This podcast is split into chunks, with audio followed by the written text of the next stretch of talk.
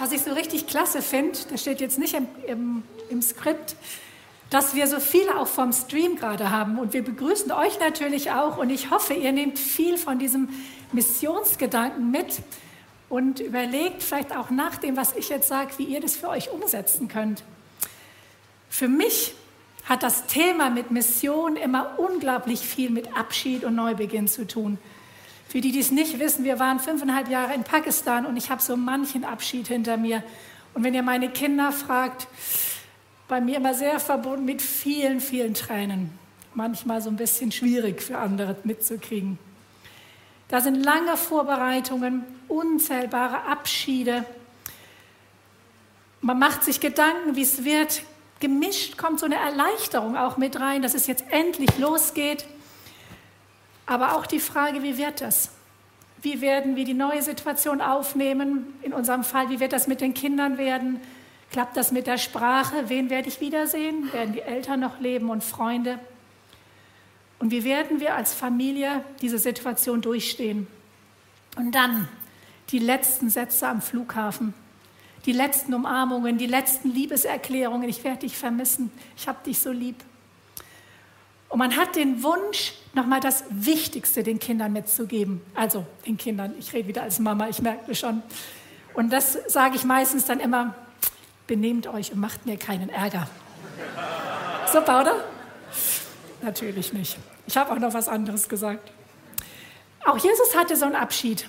Drei Jahre war er mit seiner Mannschaft unterwegs, hat sie gelehrt, hat sie geschult, hat ihnen viele Beispiele gebracht hat sie mitgenommen, hat sie erleben lassen, was es heißt, Jünger zu sein und sie darauf vorbereitet, was es heißt, ohne ihn weiterzuleben. Und ich möchte aus Matthäus 28 vorlesen.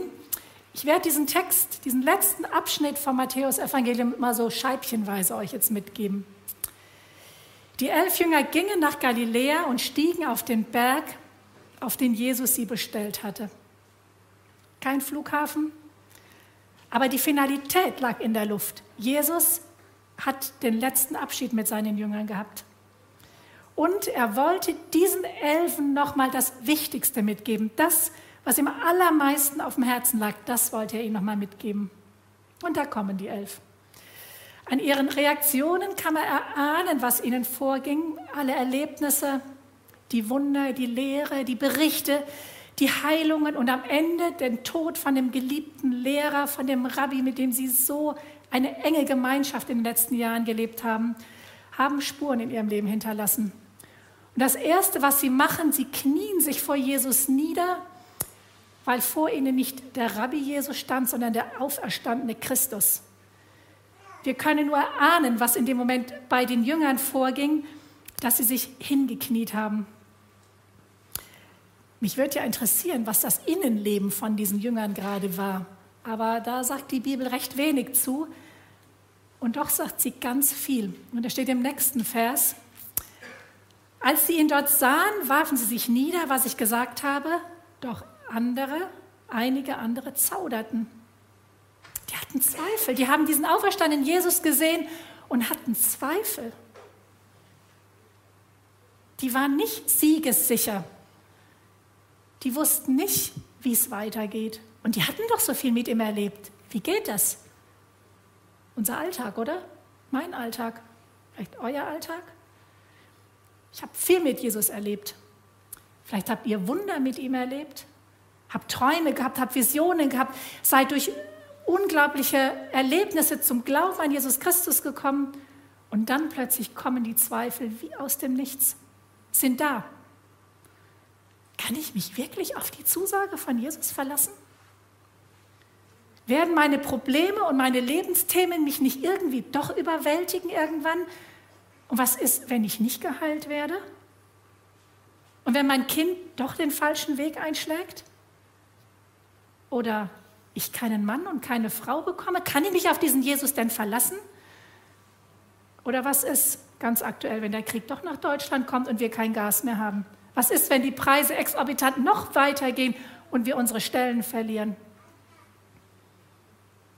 Das sind die Dinge, die ich sehr wohl aus meinem Alltag kenne und ich, wenn ich so höre in der Gemeinde und in meinem Freundeskreis, die kennen wir alle. Und wie geht Jesus damit um? Ist er überrascht? Warum seid ihr denn alle so ängstlich? Ich bin doch da.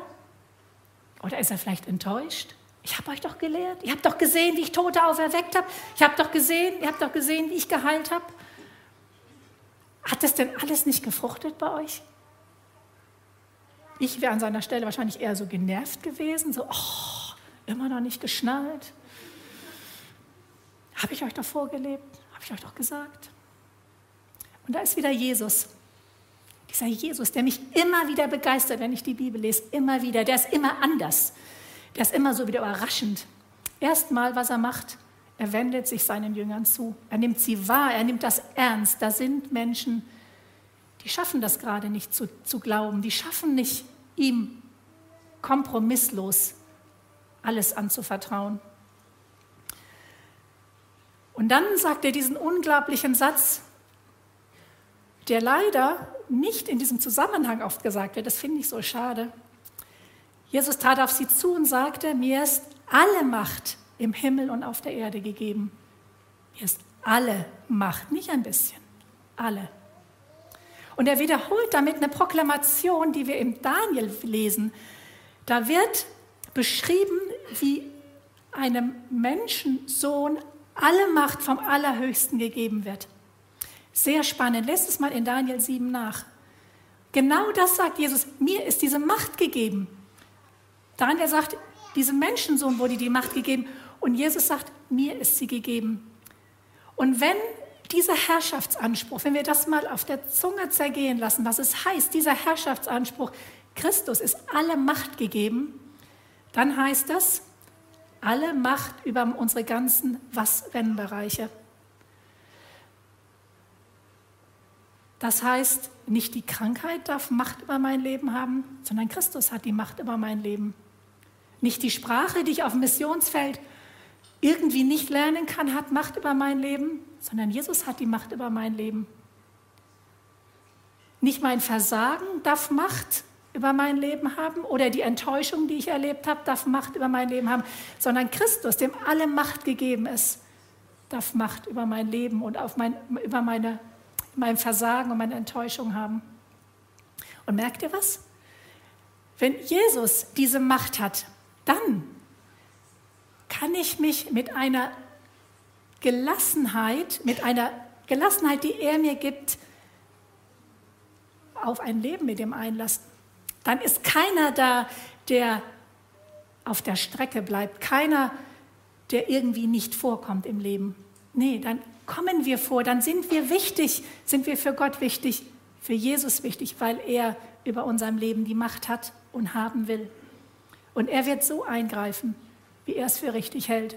Das heißt nicht, dass es nicht vielleicht Krieg gibt oder dass ich vielleicht doch nicht geheilt werde, dass das Gas noch teurer wird. Aber ich weiß, da ist einer, der hat die Macht darüber. Und dem darf ich mich anvertrauen.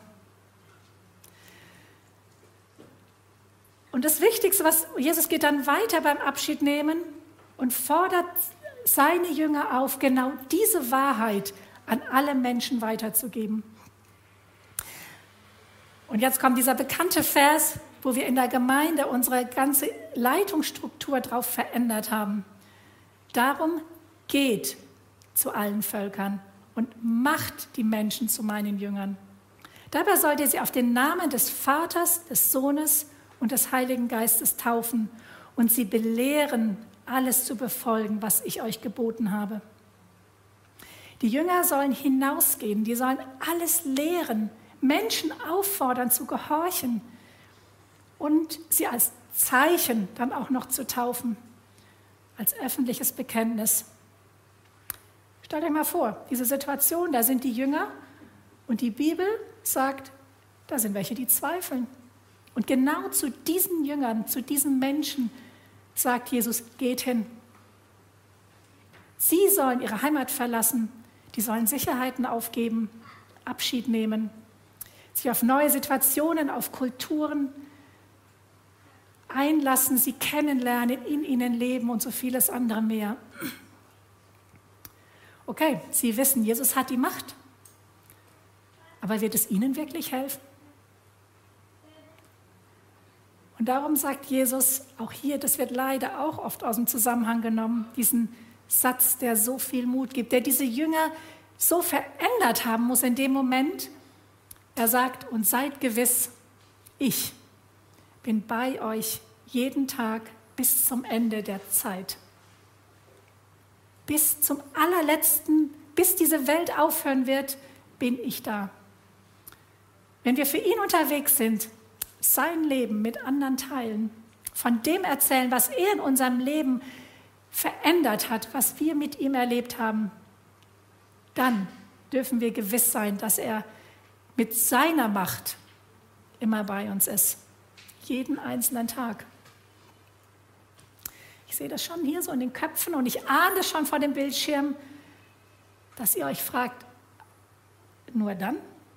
Haben wir nicht den Heiligen Geist? Ist Jesus nicht immer irgendwie durch seinen Geist bei uns?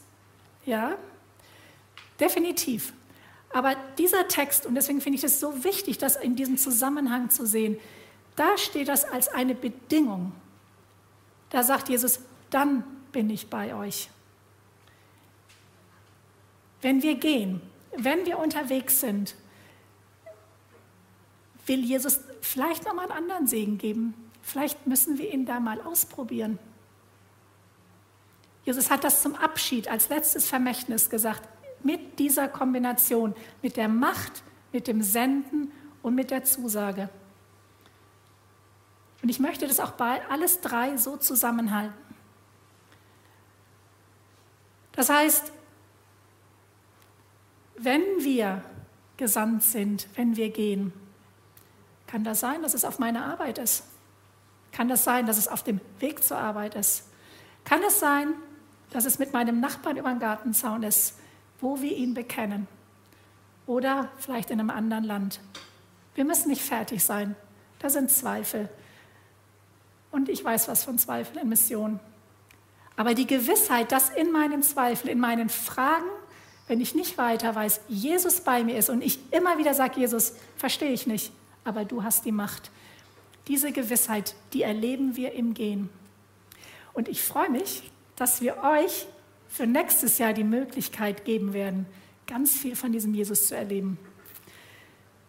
Wir werden euch jetzt gleich Einsätze vorstellen für nächstes Jahr und da könnt ihr diesen, diese Verheißung und diesen Auftrag ganz praktisch erleben.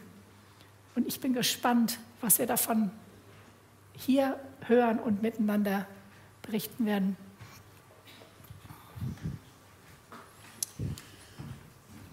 Das Wasser im Meer plätschert so an meine Füßen. Ich schaue rüber, sehe Ulrike unterhält sich mit einem Mann, denke mir, oh, da musst du mal rübergehen. Ich komme dahin, er sagt, Hi, my name is Bob. Und ich, oh, my name is Hans. Und dann, ich, äh, und dann fragt er, what's your occupation? Also, was machst du vom Beruf? Ja, ich bin Pastor. What? A priest? Und ich denke, ein Priester? Nein, nein, protestantisch. Da sagt er, ach so, der Luther.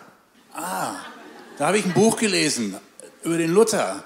Und äh, der hat auch Deutschland total verändert. Das ist total faszinierend, was dieser eine Mann bewirkt hat. Dann sagt er, ja, ja, er hat die Bibel übersetzt. Wollen wir nicht uns heute Abend mal beim Essen treffen und über die Bibel sprechen? Oder einfach über dein Leben? Ja, super, wir treffen uns heute Abend. Haben uns beim Essen getroffen, und dann fingen wir an, uns zu unterhalten und ging weiter. Deshalb, du musst unbedingt die Bibel, Bob, du musst unbedingt die Bibel lesen. Ich merke, du liest so viele Bücher. Dann guckt er mich irgendwann an und sagt, okay, Hans, ich mache ein Versprechen. Ich werde die Bibel von meiner Liste ganz von hinten holen und die werde ich jetzt ganz nach vorne stellen. Okay, und hier ist meine, meine Telefonnummer. Meine Telefonnummer, die, also mein Telefon gebrauche ich nicht, es wandert um die Welt, äh, der Bob. Aber wenn ich wieder zu Hause bin, dann mache ich mein, mein Telefon an und schicke mir eine SMS. Bob, liest du die Bibel? Okay? So, dann kriegte ich ein paar Monate später, jetzt, oder jetzt vor kurzem, das war ungefähr ein halbes Jahr später, ein Foto. Bob, ein Bild mit der Bibel. Okay, Hans, ich bin dabei. Ich lese die Bibel.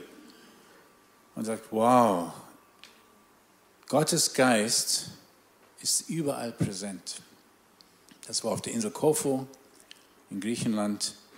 Das hat mich total berührt, weil da war ein Moment, ein Herz, das offen war, ein Mensch und Gott hat geführt. Ich möchte euch Mut machen, nächstes Jahr irgendwo dabei zu sein und so eine Erfahrung zu machen. Gott kann das und Gott will das. Und jetzt möchte ich überleiten zu einem anderen Bereich, zu unseren Herzensprojekten. Ihr habt von Martin gehört, über 100.000 Euro verwalten wir als Missionsleitungsteam und wir haben Herzensprojekte. Also die Hälfte ungefähr ist für unsere Missionare im Moment. Wir haben noch Geld dort. Wenn ihr denkt, boah, da gibt es jemand oder es gibt einen Missionar, das wäre super, diese Person zu unterstützen oder irgendein Projekt, sprich mit uns und wir werden als Team darüber sprechen und überlegen, wie wir damit umgehen. Ja, also wenn ihr denkt, boah, das wäre gut. Und jetzt möchte ich gerne ein paar vorstellen, die wir jetzt unterstützt haben. Einmal haben wir in der Sandheide Kindern ermöglicht, mit auf dem, auf dem Bundescamp mitzufahren. Und das war wirklich sehr gut, eine, einfach eine tolle Möglichkeit. Dann unterstützen, haben wir jemanden unterstützt in, in Pakistan, jemand, der als junger Mann gesagt hat, Herr, ich will mein ganzes Leben dir zur Verfügung stellen. Und der unterrichtet Hebräisch und Griechisch an, eine, an einer Schule und stärkt die Pastoren, die pakistanische Pastoren in Pakistan mit seinem Dienst. Dann gibt es noch jemanden in Pakistan, den, wir, den ich persönlich begleite oder ich bin sein Mentor.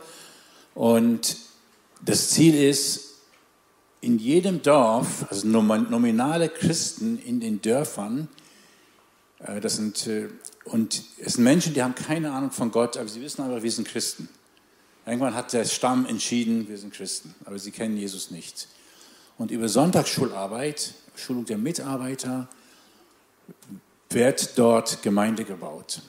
Und jetzt gibt es 24 Dörfer mit 24 Sonntagsschulen und unser Ziel ist, 24 Gemeinden dort zu gründen. Und diesen Mann Shabazz, den unterstützen wir. Und äh, das ist einfach toll zu sehen, wie so ein junger Mann mit Feuer da unterwegs ist. Genau, und den, den Rudi, den kennt ihr. Ich habe jetzt kein Foto von ihm. Den Rudi, den kennt ihr, den, da haben wir jetzt auch ein bisschen Geld, also Geld zur Seite gelegt, weil er dringend ein Auto braucht. Und um Roma und Sinti aus der Ukraine zu transportieren oder für die Jugend. Aber im Moment gibt es keine Autos auf dem Gebrauchtmarkt. Ich habe auch versucht zu suchen und zu helfen, aber wir haben einfach Geld jetzt zur Seite gelegt. Also wenn jemand von euch sagt, boah, ich hätte einen, einen, einen Bus, den ich nicht mehr brauche oder so, dann wäre das an der richtigen Stelle. Vielleicht so. Jetzt würde ich, leite ich gerne über, jetzt zum nächsten Mal einen kurzen Clip von der Jana Schumacher, die war jetzt unterwegs in verschiedenen Ländern und dazu ähm, ein Clip und dann werden Alex und Diana werden dann ein paar Sachen dazu sagen. Okay, Dankeschön.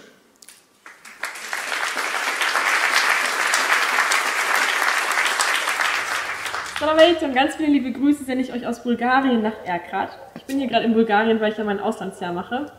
Und ähm, es geht jetzt aber bald auch schon zu Ende, deswegen habe ich gedacht, schicke ich euch noch mal ein kleines Update. Weil ihr mich ja auch unterstützt, was mir übrigens sehr viel bedeutet und dafür ein ganz, ganz großes Dankeschön. Ähm, genau, ich bin hier mit meinem Team und wir unterstützen die Gemeinde hier in Rakitovo und das ähm, ja, Pastoren, Pastorenfamilie. Und hier im Hintergrund seht ihr auch schon die Gemeinde, die ist ein wenig kleiner als unsere. Und wir haben heute zum Beispiel ein Kids-Meeting veranstaltet, das sind noch die Überreste davon. Ähm, das heißt, wir arbeiten mit Kindern, wir sind sonntags ähm, in den Gottesdiensten dabei, es wird gepredigt, Zeugnisse und auch bei der Musik unterstützen wir. Dann haben wir auch ein paar praktische Sachen, die wir machen, zum Beispiel den Unterstand da hinten haben wir gestrichen. Ähm, das soll mal ein, ja und da hängt unsere Wäsche, das soll mal ein ähm, Außensaal für, für Gottesdienste werden, was eine ziemlich coole Idee ist, finde ich. Dann haben wir da vorne ähm, noch einen Weg gemacht für die alten Leute, dass sie ein bisschen besser hochkommen zum Gemeindehaus. Das heißt, unsere Arbeit ist ziemlich bunt gemischt. Ähm, Beziehungsarbeit, ähm, praktische Sachen im Gottesdienst, also ein Rundum-Paket. Und was vielleicht auch noch sehr faszinierend ist an Bulgarien oder gerade hier, wo wir sind, ist die Gastfreundschaft. Das ist unglaublich. Es ist, glaube ich, noch kein Tag vergangen, wo wir nicht Essen bekommen haben. Und wir wissen aber auch nie, von wem das Essen ist. Also es ist meistens, weil das Gemeindehaus ist eigentlich immer offen und dort wohnen wir auch. Und das heißt, wir kommen morgens in die Küche rein und auf einmal äh, ist da ganz viel Obst oder es ist das Mittagessen da oder noch eine Suppe und noch was. Und es ist ganz faszinierend. Also an Essen äh, mangelt es uns auf jeden Fall nicht. Genau, auch ansonsten ist die Kultur hier sehr, ich weiß nicht, ich mag es. Also es ist sehr anders, aber es ist super schön, ähm, das Ganze kennenzulernen und die Leute sind super freundlich. Genau, so viel erstmal von mir. Ähm, ganz viele liebe Grüße. Tschüss.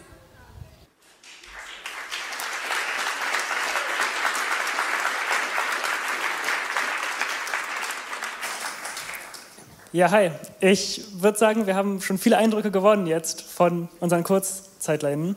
Und äh, ja, ich darf Jana aus dem Video gerade hier begrüßen. Hi. hi.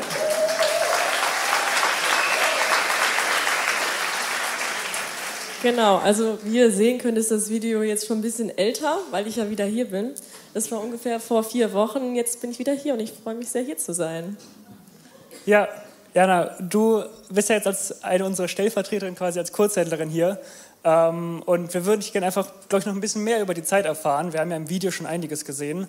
Ähm, magst du vielleicht mal erzählen, was war ein Highlight, was war eine Herausforderung? Einfach mal, damit man ja, versteht, so, was du so erlebst.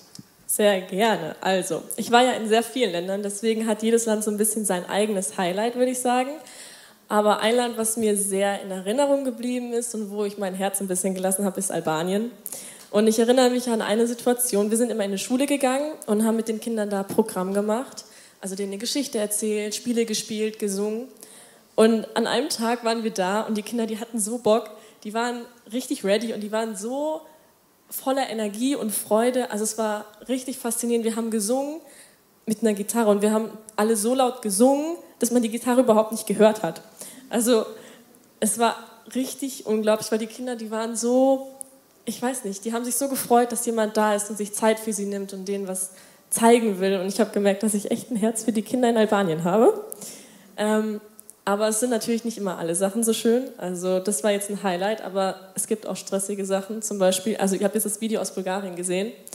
Und das war die Zeit, wo ich in Bulgarien angekommen bin, also wo ich schon irgendwie dann mich eingelebt habe, aber der Anfang war super schwer. Also Kulturschock ist zu viel gesagt, weil ich zu kurz da war. Aber ich hatte auf jeden Fall einen ordentlichen Kulturstress, würde ich sagen. Ich habe mich noch nie so fremd gefühlt in einem Land. Und generell, also das ist auch sehr herausfordernd teilweise.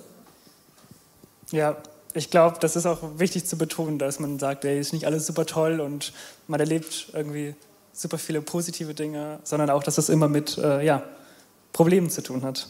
Ähm, was würdest du denn sagen, ob jetzt die positiven oder die negativen Sachen, was hat das mit deinem Glauben gemacht? Vielleicht, wie bist du reingestartet? Was hat sich verändert? Ich würde sagen, es ist eine interessante Sache. Also ich bin da reingegangen, dachte mir, jetzt boomt mein Glaube richtig. Ich meine, ich bin für Gott unterwegs.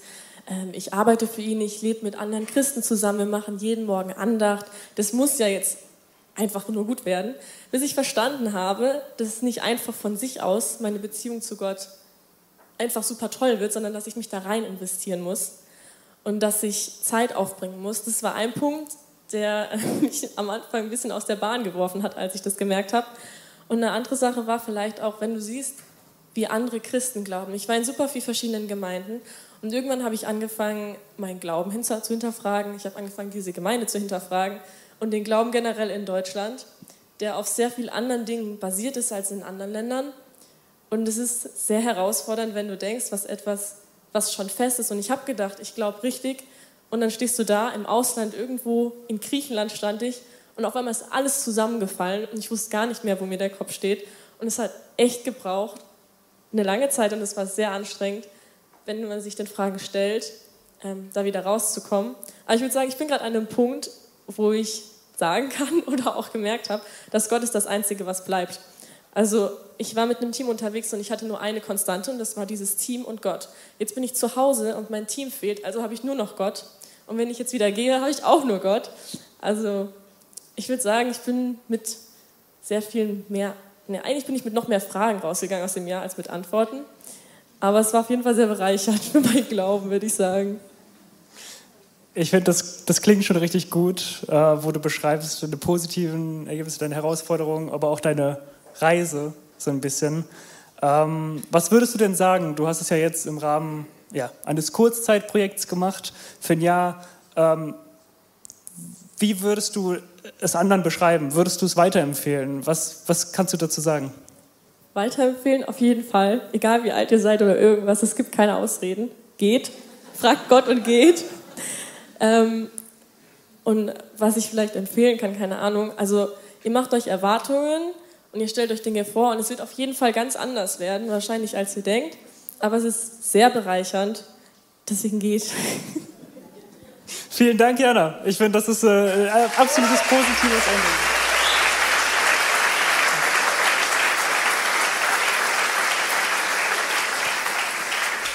Also Jana ist auch noch nach dem Gottesdienst äh, hier vor Ort, wenn ihr sie noch Fragen, wenn ihr noch Fragen stellen wollt, äh, was sie gemacht hat oder ihr zukünftiges Projekt, denn sie äh, wird nach Schweden gehen auf eine Bibelschule für neun Monate und ich glaube, da äh, wird sie vielleicht auch noch mal einige Dinge hinterfragen oder sich anschauen und äh, ja, einige Dinge kennenlernen. Genau. Sonst ähm, bleibt gespannt, gleich kommen nämlich viele Orte, wo ihr äh, Janas Motivation geht, auch umsetzen könnt. Und äh, ja, ich bin sehr gespannt darauf. Vielen Dank für deinen Erfahrungsbericht. Gerne.